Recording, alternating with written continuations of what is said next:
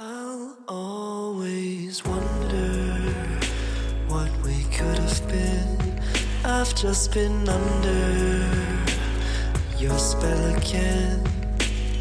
And even though I know it'll never be the same, even Hey guys, nice to see you again！各位同学，大家好，我是姚老师，欢迎大家回归到今天这一期的英语口语每日养成。今天的话呢，我们将会学习一个比较简短的对话。 How long has it been?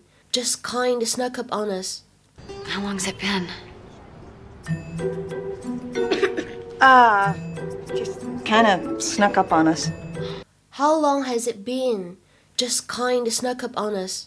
你们家孩子得病多长时间了？呃，也不是很久，或者呢，你也可以说这个病呢也是刚刚杀我们了一个措手不及，所以呢就可以理解成为哎还不是很长时间这样一个含义。How long has it been? Just kinda snuck up on us. 这段对话的朗读过程当中呢，我们首先先注意一下 has 和 it 当中呢可以连读 has it has it，而这个 it 和 been 当中呢又有一个完全失去爆破的现象，所以这三个词 has it been 就会变成 has it been has it been。再来往后面看，这个 just 和 kinda 当中呢有一个完全失去爆破的现象，所以就会变成 just kinda just kinda。后面位置的 on us 可以连读，就会变成 on us on us。 We're here. Oh, ten minutes early. You sign me up?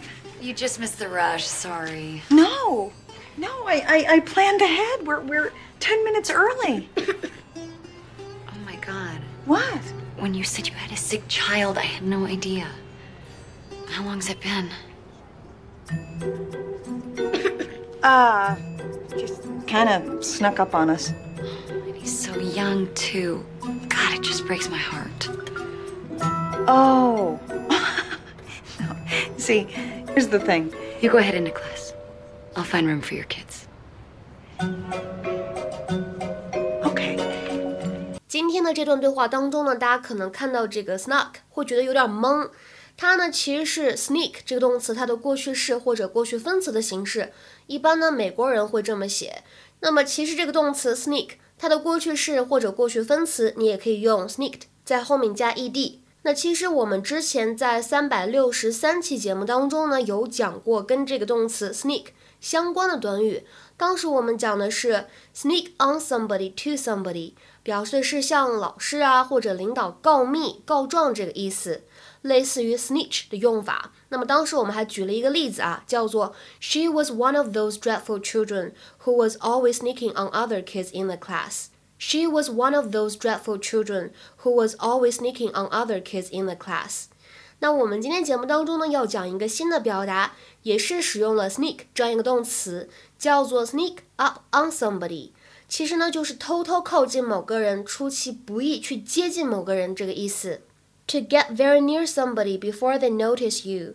比如说，看下面一些例子，来看一下第一个，I thought I'd sneak up on him and give him a surprise。我之前想的是，我准备搞一个突然袭击，给他一个惊喜。I thought I'd sneak up on him and give him a surprise。那么再比如说，Don't sneak up on me like that，不要那样偷袭我，或者说别对我搞那样的突然袭击。Don't sneak up on me like that。再比如说 ，I managed to sneak up on him when you knocked on the door。当你敲门的时候呢，我成功的靠近了他，我成功的怎么样呢？在他不注意的情况下接近了他。I managed to sneak up on him when you knocked on the door。那么在我们今天关键句当中出现的时候呢，其实是有一点引申的含义的。什么意思呢？If something sneaks up on you, it happens or occurs when you are not expecting it。就指的是某件事情呢，在你完全没有准备、完全不知情的情况下呢，突然发生了。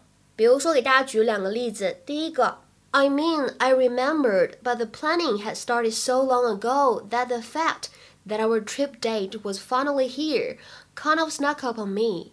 我的意思是我记得这件事儿，但是因为之前计划的时候比较久远了，结果呢，当出行日期真正到来的时候呢，还是有点让我怎么样的措手不及，还是让我有点没准备好。I mean, I remembered, but the planning had started so long ago that the fact that our trip date was finally here kind of snuck up on me. 那么再比如说 All of those things make me smile, but the most wonderful thing that's happened to me recently snuck up on me without any warning. All of those things make me smile, but the most wonderful thing that's happened to me recently snuck up on me without any warning. 这些东西呢，我都很喜欢，对吧？那但是呢，最近我遇到的最棒的事情，可以说怎么样呢？来的没有一点点征兆，就是很突然。就比如说前两个月呢，我刚刚知道，哎，肚子里面有小葫芦了，就可以说 It really snuck up on me. It really snuck up on me. 那今天的话呢，请同学们尝试翻译一下下面这个句子，并留言在文章的留言区。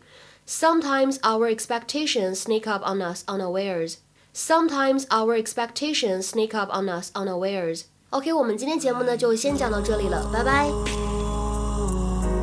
It won't be the same. I know. I won't forget your name, your smile, your eyes, your charm